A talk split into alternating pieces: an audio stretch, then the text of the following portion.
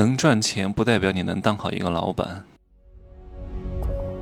没有事实，没有真相，只有认知，而认知才是无限接近真相背后的真相的唯一路径。哈喽，大家好，我是真奇学长哈。现在是早上的八点四十七分。以后呢，尽量的把一些重要的工作放在早上来做。呃，今天准备去佛山待几天。嗯，我这两天一直都在外面流浪，呵 呵成都也回不去。我都出来多少天了？十多天了吧？对，我是二十七号出来了，已经出来十三天了。我估计还得在外面待一个礼拜左右啊。我以前说过，人最大的能力是什么？就是自我认知的能力，对吧？一个人要知道自己什么能干，什么不能干。你能赚钱，不代表你会当老板。就很多觉得自己是全能的，我见过很多人哈，都是认不清自己的人。比如说有些明星啊，红了，嗯，有点钱了，有点名气了，有点影响力了。人都是这样的，人是会变的，屁股决定脑袋的。他没有坐到这个位置上之前，他是不会这样想的。一旦他坐到这个位置上，他会有些想法就会蹦出来的，是不自觉的。你明白吗？为什么叫仓廪实而知礼节？你懂吗？好好的研究这句话：仓廪实而知礼节。你看很多明星啊，做大之后呢，都想单飞，都想称王称霸，自己当皇帝。很多哈，呃，很多并不是全部，大部分都是如此，认不清自己是个什么玩意儿啊，出去单干，搞个工作室，开始招人，招来一帮散兵游勇，哼，个个都不如他，而而且很多人觉得。就是我发钱给你，你就应该听我的话。你只能招来垃圾人才，对吧？你，你作为一个艺人，你懂管理吗？你懂沟通吗？你懂销售吗？把你的活干好就行了，别天天真以为自己多了不起的很一样，还请来员工听自己的话，啊，什么都要听你的，对吧？都要来过问你，啊，然后你定的规矩你也不遵守，那你不可能招来什么优秀的人才的。虽然说是你花钱请人。但是你要花钱请一帮在某方面比你厉害的人，比你懂管理的人，对吧？有些经纪人告诉你这个单就不能接，你说我就要接，那你这么任性，你肯定会死得非常之快的。以前这帮人呢，在那些大的经纪公司，还是有一个比较强势的经纪人在管控他们的，他们不敢作声啊。譬如说以前王菲的那个经纪人叫什么蔡金花，很厉害的，对吧？大经纪人都是比那些明星。影响力很大的，掌握很多资源的，然后这帮人受不了管控，想要出去自立门户找存在感，结果呢死得非常之快的，因为所有的人都听他的。有些人就不适合独立自主啊，因为你要独立自主当老板的话，懂得很多。其实你说我不懂管理嘛？我也懂，只是我不喜欢搞这些东西，很麻烦。我上次见了一个朋友，在上海做广告公司的，跟很多大客户服务。他说呢，他跟我说，他一年的员工成本大概是要一千多万左右。你想想看，一千多万左右，他要做多少业绩啊？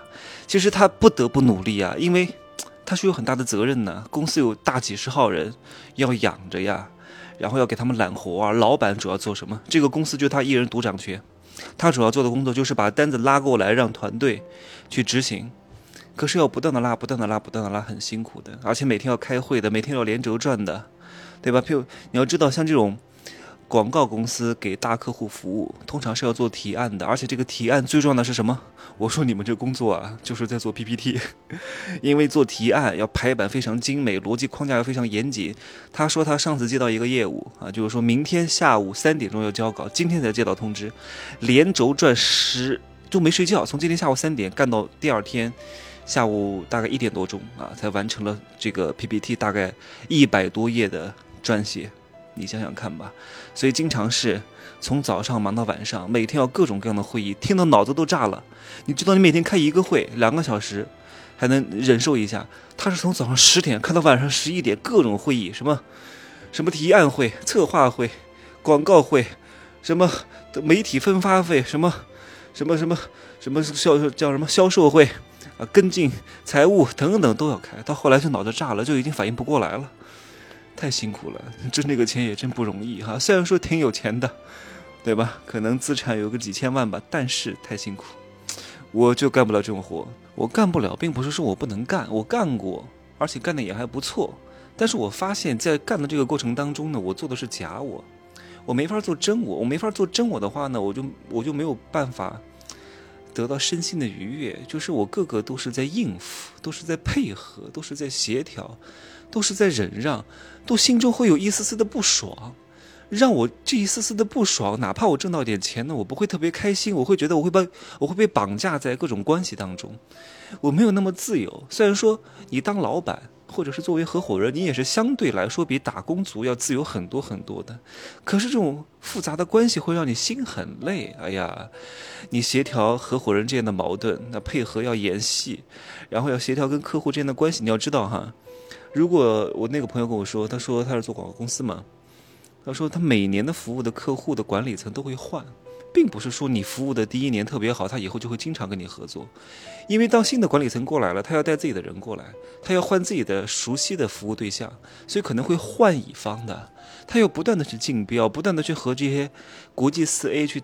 去竞争啊，去投标，然后去维护什么唱歌、喝酒、吃饭、请客，什么投标，什么做这个提案都得要，所以他会很辛苦。因为为什么呢？他必须要做，因为他现金流不能断的。公司每个月的员工成本是一百多万啊，对吧？不是说他想放假就能放假的呀，因为他养了员工啊，对员工最起码要负一点责任吧。我不能说不干就不干了，我好累啊！这个月不接单子了，可是这个月不接单子了，公司就会亏损。你想想看，虽然他赚钱，但是他一刻都停不下来，没有太多被动收入的，每一个钱几乎都是主动收入赚来的。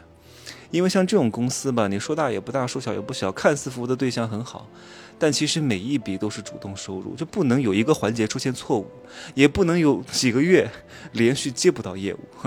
譬如说两三个月，那。在家里待着静默啊，可能这个公司就不行了，对吧？因为主动收入没有了，也没有太多被动收入，但是支出依旧还在的。你看上海那几个月，多少中小公司倒闭了呀？而且你也不要觉得好像民营企业非常有效率哈，可能在它刚开始起步的时候，萌芽的状态，公司只有几个人的时候，相对来说还是比较有效率的。但是随着它越做越大啊，虽然说这个公司的老板也就是这老板一个人，或者是几个合伙人在一起，相对来说比很多国企要简单一点，但是有些民营企业比国企还要复杂，层级还要森严啊，架构非常繁复，人浮于事非常严重，资源浪费也是非常严重。为什么？因为很多人已经 偏了他的初心，很多人刚开始创业的时候呢，无非就是想挣点钱。可是挣了钱之后呢，他有更大的欲望要满足。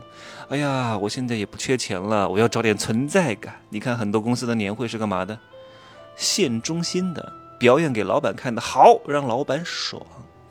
老板非常渴望这种当土皇帝的感觉。你看，我有很多嫔妃们，三宫十六院，每天都要来向我进贡，每天都要向我朝拜。他享受这种感觉，最后就会被这种感觉反噬，还学什么外企和知名企业，搞各种各样的架构，太可怕了。而且很多这种老板呢，特别喜欢设立各种各样的规章制度。哎呀，那真的是事无巨细，可是他从来都不遵守啊！他可以随意践踏，对他来说都是形同虚设。他是凭心情罚钱，凭心情去处罚别人。这种老板像什么？就像那种垃圾父母。你要好好学习呀，儿子，不要再玩抖音了呀。可是他就是一边刷着抖音，一边跟他儿子讲这个话，对吧？再跟他讲，儿子，你要好好学习呀，对吧？好好看书啊。可是他一边打麻将，一边跟他儿子讲这个话，这个叫言传身不教，垃圾父母，对吧？积极你自己吧。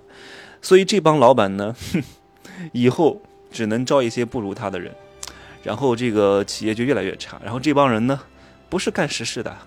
啊，不是为企业的目标奋斗的，天天给这个老板捧臭脚，啊，捧杀这个老板，哇，老板真觉得自己怎么样了？天天一帮人表扬他，就好像在淘宝上买了一个夸夸群，嘛，每天请一帮人过来夸自己，哇，我怎么这么牛？我怎么这么好？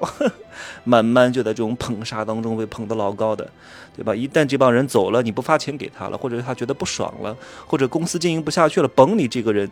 就会掉下来，捧得越高，摔得越痛。可是大多数人都是缺乏自省能力的，非常容易在这种虚幻的掌声当中迷失自我。我以前不是说过吗？很多主持人，对吧？其实也没有多少钱，一个月天天接那种商业活动的，一两万块钱不得了了，也没有多少活。特别是最近这两年哈，然后主持一些明星活动，哇，好多人，哇，他觉得他跟明星同台了，他跟明星站在一块儿了，他也跟他是一样的了。哇，这些观众又不是为他来的，掌声又不是给他的，都是给明星，顺便给一下你，你自己几斤几两，你认不清自己吗？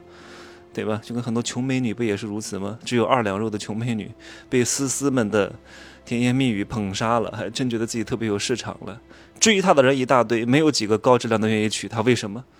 先问问自己啊，照镜子摸口袋。就这样说吧，希望各位有事儿没事儿多多看看我的这个视频，打击一下自己，让自己难受一下，别还真觉得自己怎么样了。就这样说吧，再见。